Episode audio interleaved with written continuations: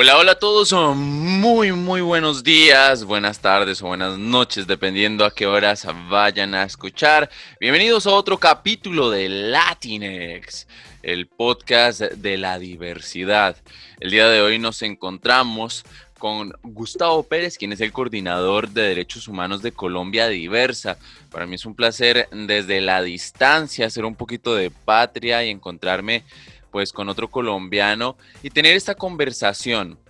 eh, en torno a la violencia que se ha generado contra las personas LGBT en el país. Así que saludo. ¿Cómo estás, Gustavo? Hola Andrés, muy bien. Muchas gracias por la invitación a participar en este espacio. No, gracias a ustedes desde eh, Colombia Diversa sé que se ha generado pues todo un trabajo en torno a lo que es la violencia hacia la comunidad LGBT. Pero antes de meternos en el tema, cuéntanos un poquito de ti, este, dónde vives, eh, qué haces, eh, hace cuánto tiempo estás con Colombia Diversa. Yo soy antropólogo de la Universidad del Rosario en Bogotá y desde hace seis años trabajo en la organización de Colombia, en la organización Colombia Diversa y eh, desde hace como cuatro años soy el coordinador del área de derechos humanos.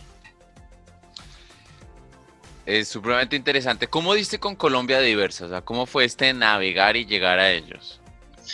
Bueno, pues eh, yo desde que estaba en la universidad comencé a involucrarme con eh, organizaciones que trabajan por los derechos de las personas lesbianas, bisexuales y trans en Colombia. Pues primero fue con un grupo eh, estudiantil en la universidad. y cuando ya iba terminando,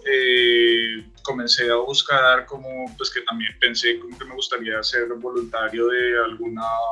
otra organización, ya no del grupo estudiantil del cual hacía parte, sino de alguna organización eh, como grande, como reconocida, y pues desde hace tiempo seguía las redes sociales de Colombia Diversa, porque es la eh, organización LGBT pues más antigua y más visible eh, en el país, eh, mientras estaba en la universidad, se movió bastante el tema del matrimonio igualitario. Colombia Diversa fue una de las organizaciones que lideró como el reconocimiento del matrimonio igualitario en Colombia. Entonces, eh, pues decidí ir allá y presentarme inicialmente como, como voluntario. Estuve un tiempo y ya luego comencé a trabajar en la organización. Qué interesante ver cómo se va construyendo un camino en torno a un trabajo en pro de la comunidad LGBT. Mil y mil gracias por, eh, ser paciente y estar ahora liderando este proyecto. ¿Cómo es que empiezas a liderar el proyecto hacia la violencia? ¿Cómo te encaminas hacia esta dirección?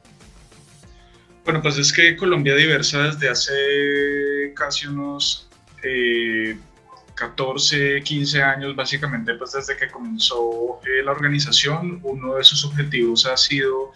eh, hacer, eh, documentar de manera sistemática y hacer seguimiento de la violencia contra las personas LGBT en Colombia. Y pues digamos esto en un comienzo sucedió como, surgió como por una, una necesidad de visibilizar esta problemática porque hace 15, 18, 20 años, pues sabíamos que las personas lesbianas, gays, bisexuales y trans eran víctimas de violencia en Colombia, pero no había información oficial ni tampoco información sistemática de parte de sociedad civil como que pudiera como visibilizar esta problemática y pues a falta de esta información eh, las instituciones se, excusaban eh, pues justamente diciendo que no tenían datos, que en realidad no estaban ocurriendo crímenes y se excusaban en esto para no hacer nada. Entonces, desde ese tiempo, Colombia Diversa comenzó a, diseñar una metodología y una base de datos para poder documentar casos de violencia contra personas LGBT a nivel nacional con esto se producen informes anuales, otros documentos e informes analíticos, se realizan estrategias de incidencia tanto en el, país como a nivel internacional. Y pues desde que yo comencé en Colombia Diversa, justamente entré a trabajar eh, pues primero como voluntario y luego pues ya eh, como eh, con contrato justamente en el área de derechos humanos, manejando la base de datos, sistematizando la información, consolidando las cifras, escribiendo los informes, entonces, eh, pues por eso es que yo he estado desde el comienzo eh, justamente en este tema. Supremamente interesante. Es bueno decirle a toda la comunidad en general, incluso de otros países donde nos van a escuchar,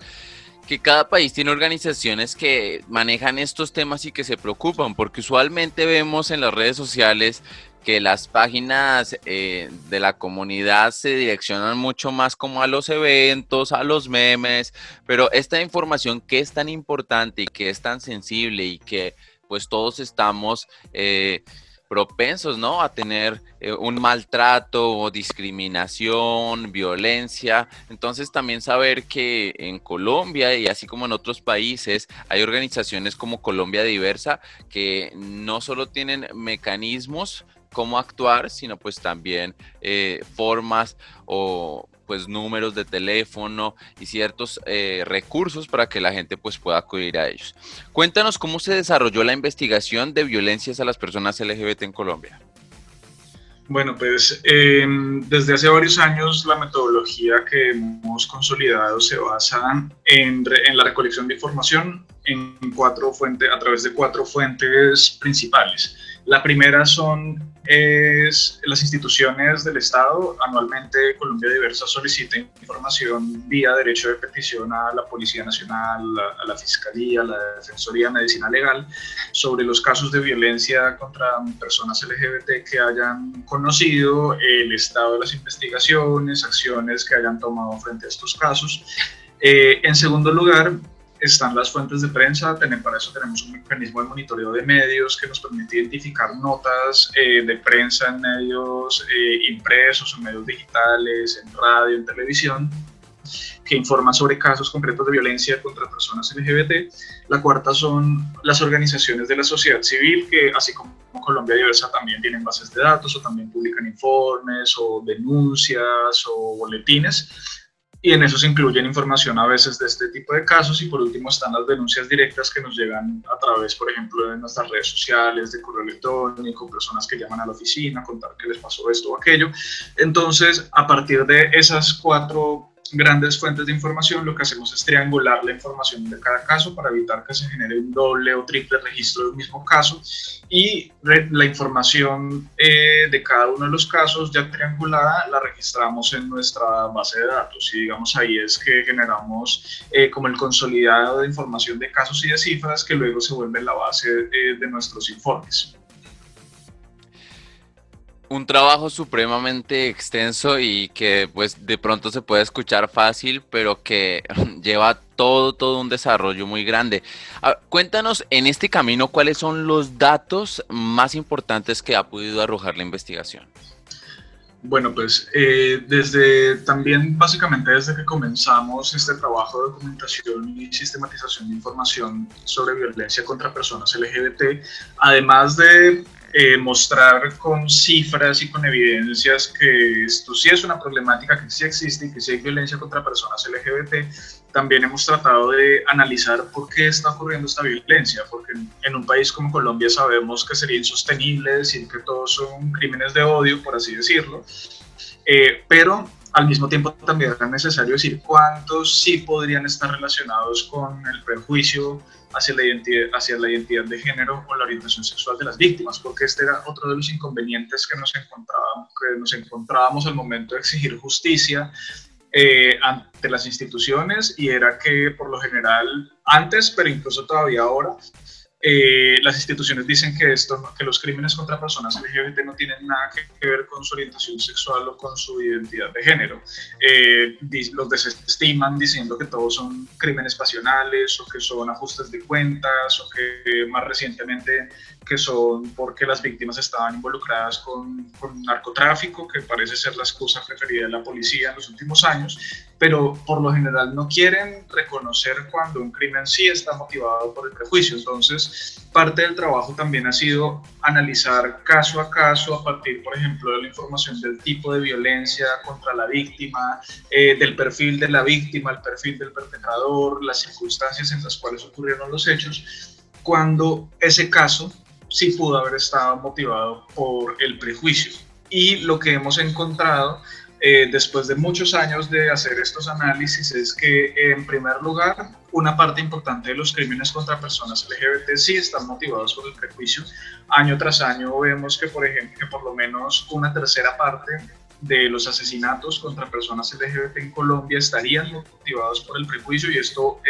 de manera más sencilla quiere decir que a una de cada tres personas LGBT en Colombia las asesinan por el simple hecho de ser lesbiana, gay, bisexual o trans, así de sencillo. Eh, que hemos encontrado también que la violencia por, prejuicio tiende a repetirse eh, de manera casi que crónica. ¿A qué me refiero? Que hay ciertas formas de violencia por prejuicio que se repiten año tras año, casi que de la misma forma y a veces incluso en, las, en los mismos sectores de las mismas ciudades vemos a las mismas víctimas o al mismo perfil de víctimas, al mismo perfil de perpetradores. Entonces, por ejemplo, uno, los crímenes por prejuicio más eh, recurrentes en Colombia que hemos identificado son, por ejemplo, los asesinatos de hombres gays en sus viviendas, a veces con extrema violencia, los asesinatos de mujeres trans en zonas de trabajo sexual y en espacio público, eh, y los asesinatos de mujeres lesbianas en pareja. Por lo general, cuando asesinan a mujeres lesbianas es cuando están las dos mujeres que tienen una relación y las dos son asesinadas al mismo tiempo, sea en su casa o en un espacio público. También hemos visto, por ejemplo, muchas eh, eh, formas de violencia policial contra las personas LGBT, persecución de agentes de la policía contra mujeres trans, trabajadoras sexuales, detenciones arbitrarias y multas a, a parejas del mismo sexo por tener expresiones de afecto en el espacio público y también amenazas contra defensoras y defensores de la población LGBT que han venido aumentando en los últimos años. Es una problemática extensa y a veces eh, yo que estoy en el extranjero siempre doy una mirada al país porque lo llevo en el corazón y la idea es regresar claramente. Pero también creo yo que Mm, o, es mi, sentir en cuanto falta un camino largo, extenso para poder vivir una libertad, o sea, para que una persona de la comunidad LGBT pueda eh, salir a rumbear tranquila o al centro comercial, tomar de la mano a su pareja y que no haya todo este eh, movimiento alrededor de discriminación, ¿Crees tú que estamos lejos, que Colombia está muy, muy lejos de lograr eh, una aceptación, una inclusión verdadera? Yo creo que sí, justamente estas cifras de violencia que documentamos cada año lo muestran, que digamos a pesar de que Colombia sea un país que ha avanzado muchísimo, en el reconocimiento formal de los derechos de las personas LGBT. Todavía falta mucho para que eso se traduzca como en la garantía efectiva sus derechos en la práctica, es decir, para que en su vida cotidiana puedan vivir sin que sean agredidas, sin que sean discriminadas, para que puedan estudiar eh, o trabajar tranquilas o tener acceso a la salud de manera digna y en igualdad de condiciones que las demás personas. Eh, y sobre todo porque también es necesario decir que una cosa son los hechos de violencia que hemos podido registrar, pero sabemos que hay muchas otras formas de violencia y discriminación frente a las cuales todavía ni Colombia Diversa ni ninguna otra organización ni institución ha generado cifras de manera sistemática a nivel nacional, entonces ni siquiera sabemos cuál puede ser como la dimensión del problema en otros ámbitos pero yo creo que sí falta mucho para que eso que aparece, que está reconocido en el papel, por decirlo de alguna manera, se traduzca y se lleve a la vida, exacto, que sea efectivo en la vida de las personas, que no se quede solamente como un reconocimiento normativo. Creo yo que eh, el trabajo que hace Colombia Diversa debería ser apoyado mucho más por la comunidad, porque a veces también uno puede frustrarse al ver cómo se desarrolla un trabajo, cómo se está peleando por derechos, pero en la misma comunidad no se genera un poco de conciencia para hacer que los demás tengan una inclusión. ¿Cuáles son los mecanismos y recursos a los cuales se ha acudido para lograr erradicar la violencia eh, contra las personas LGBT en Colombia? Hay muchos. Obviamente uno de los primeros es eh, fortalecer las capacidades de las instituciones del Estado para garantizar nuestros derechos. También este ha sido uno de los objetivos de Colombia Diversa desde el comienzo. Eh, y es que frente a este panorama de violencia e impunidad, pues sabemos que los primeros que tienen que entrar a garantizar nuestros derechos son las instituciones del Estado. Eh, entonces hemos trabajado, por ejemplo, capacitando funcionarios y funcionarios de la Fiscalía, eh, elaborando o apoyando la elaboración de protocolos o lineamientos para eh, Defensoría, Procuraduría, apoyando el trabajo de sistematización de información de medicina legal, por decir algunos ejemplos. Entonces, esa es una indudablemente, porque estas, como decía, son las primeras encargadas y obligadas de garantizar nuestros derechos, pero como bien tú decías, puede ser una, una situación, una problemática bastante compleja que no se puede solucionar únicamente eh, acudiendo al Estado. Esto es importante, pero no es suficiente. Entonces también, por ejemplo, es fundamental fortalecer a las organizaciones LGBT y la participación y los liderazgos de las personas LGBT, sobre todo a nivel local, eh, por ejemplo, también en los últimos años hemos, nos hemos acercado más a organizaciones que trabajan en distintos territorios, a ver cómo podemos apoyarlas en su trabajo, buscando fortalecerlas en distintos ámbitos. Yo creo que eso también es fundamental porque no es suficiente con que haya unas cuantas organizaciones grandes a nivel nacional, si en los distintos territorios y municipios del país no hay personas LGBT visibles liderando el reconocimiento y la defensa de sus derechos. También es fundamental, obviamente, eh, hacer trabajo con la población en general de sensibilización, de transformación de imaginarios, porque también reconocemos que esto es un problema que está muy relacionado con prejuicios, concepciones, tradiciones muy arraigadas en la cultura y en la sociedad colombiana y entonces es necesario también transformar esto con las mismas comunidades, no sé, talleres, ejercicios pedagógicos, campañas comunicativas, etcétera y por último, yo creo que también es muy importante eh, dos últimas cosas que quiero señalar. La primera es que ya que Colombia está en un proceso de construcción de paz a raíz de, eh, pues alrededor de la implementación del acuerdo final de paz, yo creo que también es fundamental poder garantizar los derechos de las personas LGBT que han sido víctimas del conflicto armado y sobre todo eh, buscar que en el proceso de esclarecimiento de la verdad y de reconciliación se reconozca lo que le pasó a las personas LGBT y que se, y que se reconozca que esto no debería volver a ocurrir, que una persona sea asesinada, desaparecida, desplazada por el simple hecho de tener una orientación sexual o una identidad de género distinta y por último, también creo que es fundamental promover la inclusión socioeconómica de las personas LGBT, porque por más que haya leyes y reconocimientos, si hay personas LGBT,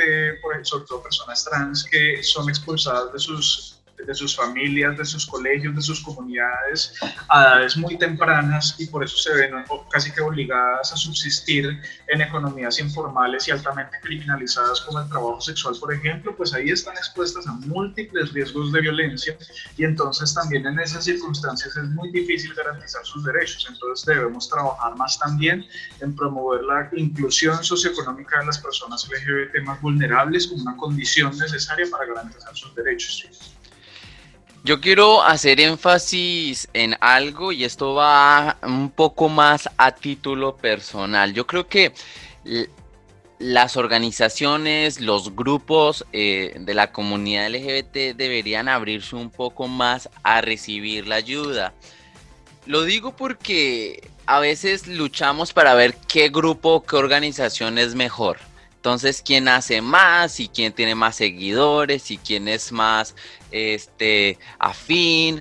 Y no vemos que incluso internamente nos estamos es, eh, desuniendo. Entonces, esto es una invitación para que las organizaciones pues también digan, hay una organización grande, toquemos la puerta y hagamos colaboraciones.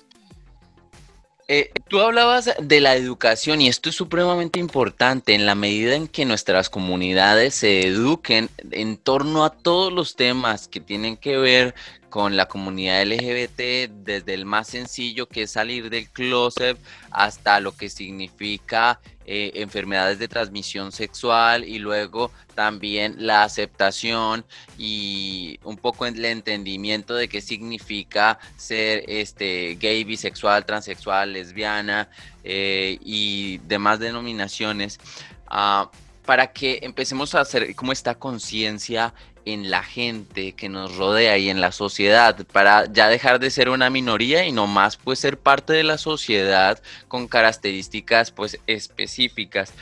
Y también generar el diálogo porque creo que creo que esto es importante no no hemos generado el diálogo suficiente con eh, no solo integrantes de la comunidad LGBT sino con organizaciones y también pues con el gobierno del estado y a veces siento yo, y es mi pensar, de que eh, rompemos el diálogo. Yo quiero pensar que estamos en tiempos un poco más civilizados donde generar mesas de diálogo es empezar a hacer la interacción donde la gente vea que también somos parte de la sociedad y tenemos demasiado que aportar. Eh, desde Colombia Diversa, ¿cuál sería el mensaje para toda la comunidad LGBT para lograr una participación pues más activa y concreta que genere una concientización hacia el cambio en énfasis en la inclusión y la erradicación de la violencia contra personas LGBT? Yo creo que para eso lo fundamental es justamente, pues como decía, fortalecer eh, los liderazgos y las capacidades de las personas LGBT de cada uno de que trabajan en los distintos territorios del país. Y para eso hay que tener en cuenta también que son personas LGBT que además de eh, por ejemplo, son personas que además de ser lesbianas, gays, bisexuales o trans, también son afro, también son indígenas, también son campesinas, eh, también trabajan, en, por ejemplo, en organizaciones comunitarias, trabajan en la defensa del territorio, por ejemplo, hemos conocido eh, lideresas y líderes, por ejemplo, de Santander, que trabajan en la defensa también del páramo de Santurbán, entonces yo creo que es muy importante reconocer como esa diversidad misma dentro de las personas LGBT y dentro del trabajo del liderazgo que pueden hacer, eh, no pretender que todas eh, las defensoras o defensores o todas las organizaciones LGBT hagan lo mismo o piensen igual, sino buscar justamente como reconocer y potenciar esa, esa diversidad y que, por ejemplo, esas personas puedan también hablar, visibilizarse como personas LGBT y hablar de derechos de personas LGBT eh, justamente en, en entornos campesinos en entornos afro, en relación con, por ejemplo, con eh, las dinámicas comunitarias, en la participación en las juntas de acción local, en las mesas de víctimas, en las organizaciones de mujeres. Yo creo que eso es muy importante eh, y que justamente también al eh, poder establecer, o bueno, ya no establecer, porque ya existen esas articulaciones entre las eh, demandas relacionadas con las personas LGBT y demandas relacionadas, por ejemplo, con los derechos de las mujeres, con los derechos de las personas afro, campesinas, indígenas, eso ya existe. Pero yo creo que es importante visibilizarlo más y potenciarlo más y que al ver, por ejemplo, eso, que no se trata únicamente de que las personas LGBT van y la defensa de sus derechos van por un lado y de verdad son personas eh, totalmente distintas a las demás, sino que reconocer que también, por ejemplo, eh, es, es eh, similar o hacen parte también de la lucha contra el racismo, contra la discriminación eh, por razones de género, eh, contra la depredación de los territorios. Yo creo que al visibilizar más eso y potenciar eso se pueden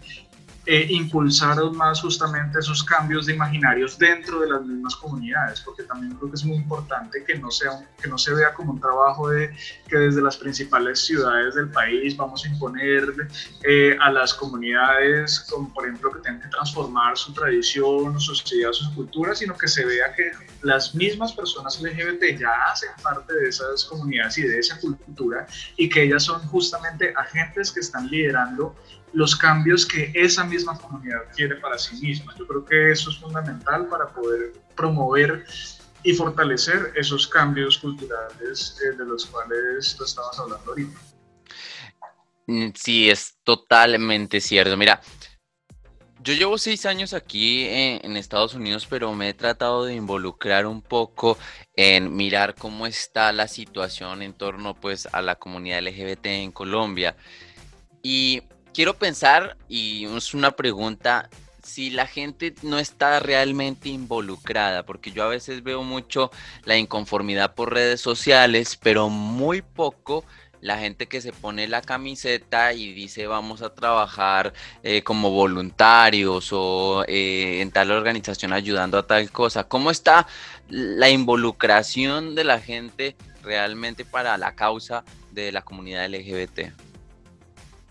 Pues yo creo que muchas personas sí están involucradas de una u otra manera. Creo que también es importante reconocer, como te decía, que no hay una sola manera de, por ejemplo, de ser activista o de participar en la defensa de los derechos de las personas LGBT. Incluso eh, dentro de la población LGBT hemos visto algo y es que eh, sus formas de liderazgo y de defender derechos incluso a veces son distintas a las que son como más reconocidas, por ejemplo, de manera general o dentro de otras organizaciones o poblaciones. Por ejemplo, es importante reconocer que para las personas LGBT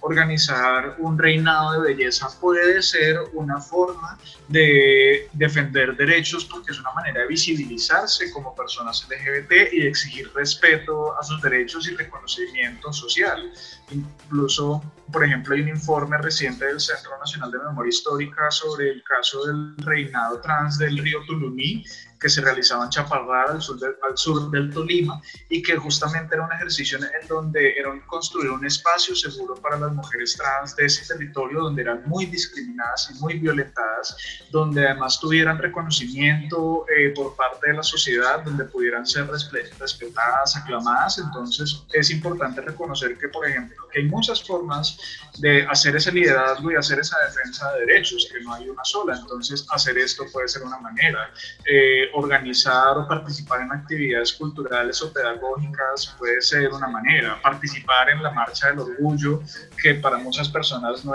tiene un carácter como tan político porque no es tan similar a otras marchas, porque parece más un carnaval, una fiesta, eso puede ser una manera de reivindicar la existencia misma de las personas LGBT, porque incluso para, para nosotras y nosotros nos encontramos con un reto y es que a nosotras nos cuestionan nuestra misma existencia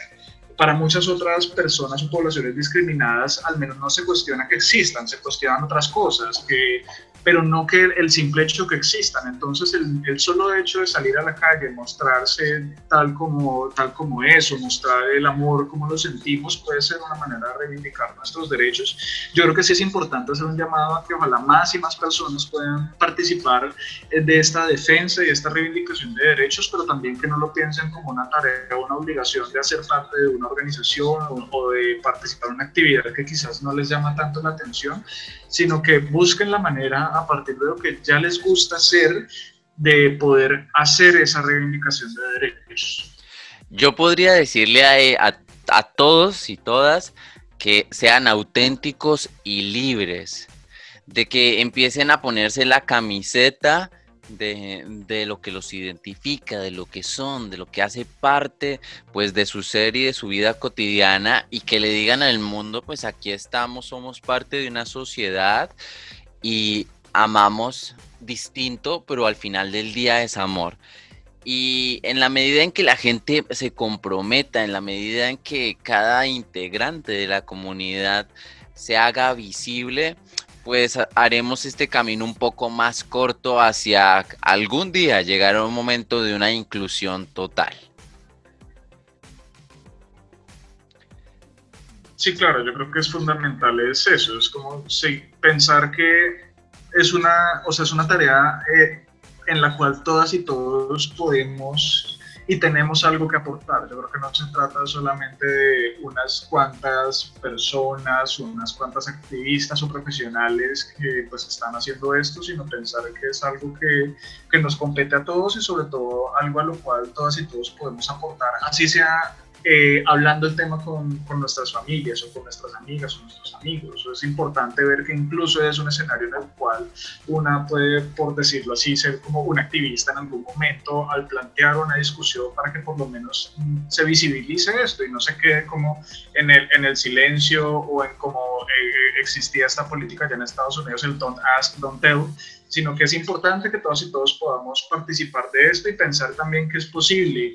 lograr como un cambio. Eh, va a ser largo, va a tomar mucho tiempo, yo creo que muchas generaciones todavía, pero que sí es posible generar cambios en eso. Así es, así que todo mundo, ahora sí como diríamos en Colombia, a ponerse las pilas y a trabajar, a poner el granito de arena. El tiempo es muy corto y pues podemos quedarnos aquí a hablar un montón en torno al tema, pero ya lo fundamental se ha dicho y pues esperamos tener la oportunidad de reunirnos con otros temas. Yo le agradezco mucho a Colombia Diversa por haber eh, abierto este espacio por dejar que desde la distancia también se haga un eco de todo el trabajo que hay eh, en Colombia en torno a la comunidad LGBT. Recuerden que nos pueden seguir en todas las plataformas digitales como Podcast Latinex. Em, sigan todas las eh, plataformas también de Colombia Diversa. Yo quiero darle muchas, muchas gracias a Gustavo Pérez, coordinador de Derechos Humanos de Colombia Diversa, por haber eh, generado esta conversación. Espero que no sea la última. Listo, Andrés, muchas gracias una vez más a ustedes por invitarnos a ser parte de este espacio. Claro que sí, espero que todos eh, tengan un excelente día. Estamos ahí hablándonos y nos vemos la siguiente semana con otro capítulo aquí en Podcast Latinex.